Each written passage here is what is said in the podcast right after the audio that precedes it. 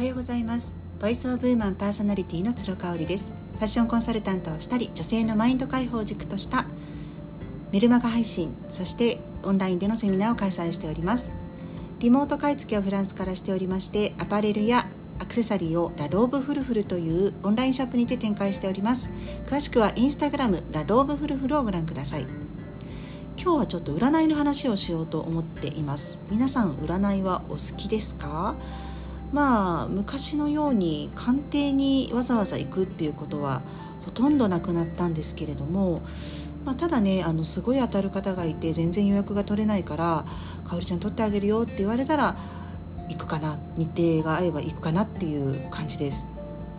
で私がね占いすごく好きなのは、まあ、統計学っていうところもありますし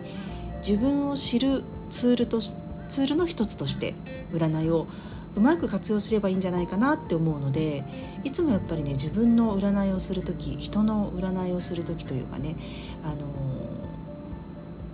ー、ワクワクするんですよね。それでね私がよく活用している占いっていうのがありましてそれが青木さん占いになります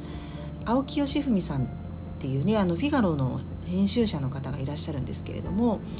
えーと、もともとねすごい著名な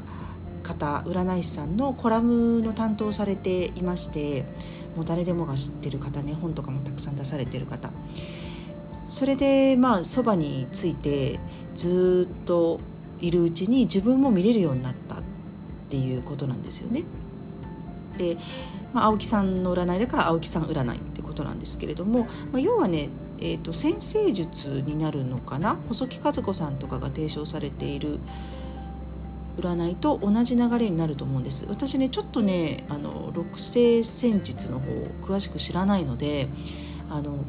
どこが違っててどこが似ててっていうの説明ができないんですけれども青木さん占いっていうのもタイプが6つありまして、まあ、それに当てはめていくんですね。で、えー、と6つだけじゃなくって生年月日ですね。西暦が、えーと、偶数か、えー、奇数かによってもプラスマイナスっていうふうになるわけなんですね。で私1975年7月2日生まれなんですけれどもあのこれ調べると木星人。で75年は奇数なのでマイナスとなります。木星人マイナスになりますね。なのでえーと、木星人じゃないです。ごめんなさい。木のエレメントっていう言い方をします。エレメントで、えー、タイプ別をしますので木のエレメントになりますね。なので、えーと、私は木のエレメントの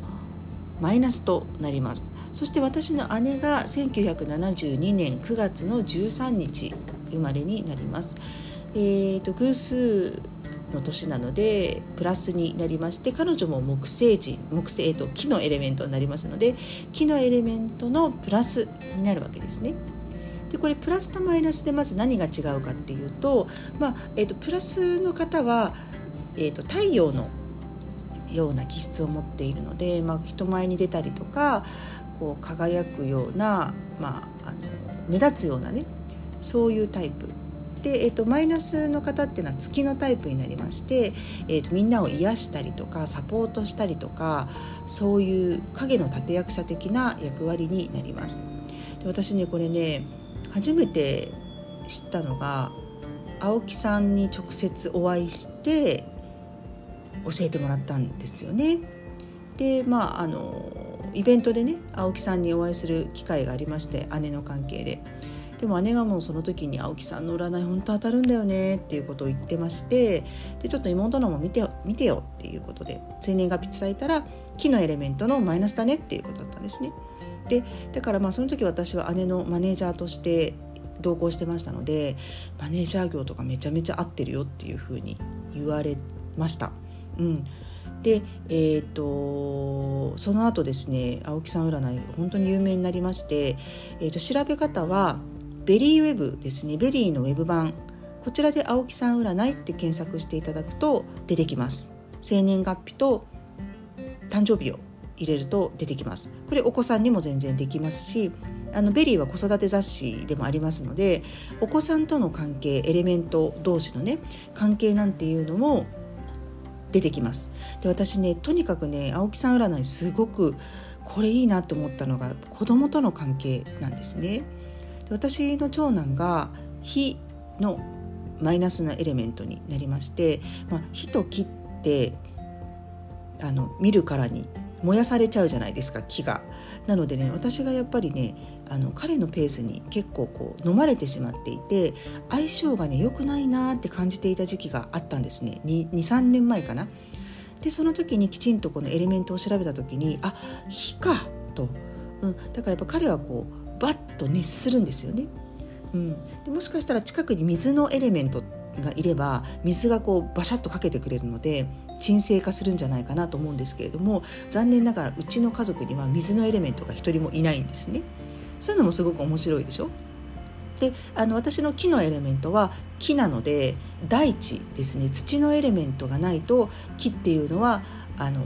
立つことすらできないのでやっぱり土のサポート力っていうのはすごく大事なんですよね。うん、で、えーと、水がないと木は育たないのでやっぱり水との相性もいいのかなっていう気がしますただね私個人的に主人がね金星人なんですが金星人プラスなんですけど、えっと、金のエレメントのプラスなんですけれども金のねエレメントの方とすごく相性が合うというか私がね惹かれる部分が多いあこの人素敵だななんか真似したいなと思う人は大体金のエレメントをお持ちですね。それはねすごい共通しているかもしれないですね。で、えーと、私の、ね、次男が風のエレメントマイナスの風のエレメントになります。で風はねもう風っていう名のごとくひらひらひらひらっとしてねこうちょっと飽き性でもあってね、うん、ただこうあのなんて言うんでしょう。人はあまりジャッジしたりとかしないので人にはすごく好かれるかなっていう。あんまりこう人に圧とかをかけないタイプ。で芸術家肌の方が多いというふうに言われています。これをねなんか知るとねあの相性みたいなものが分かってあなんかこの人と合わないなとかね。うんまあ、ご主人とかともなんかこの場面で合わないなっていうこととかあると思うんですけど是非ね調べられるとねちょっとわかるかもしれないですね。個人的に私は木のエレメントなので、まあ、火のエレメントの人には注意をしてるんですけれども、まあ、私の両親がね2人とも火なんですよね。面白いですよね。そうだからそういうのもあったりとかするので是非ご興味ある方は調べてみてください。でね私まあ初め初めましての人とかねあの人を見る時にこの青木さん占いを調べるのとあとは家族構成ですね。兄弟構成。これはアドラー心理学から学んでるんですけれどもを掛け合わせて見るようにしています。やっぱり長女長男か、えー、中間子か、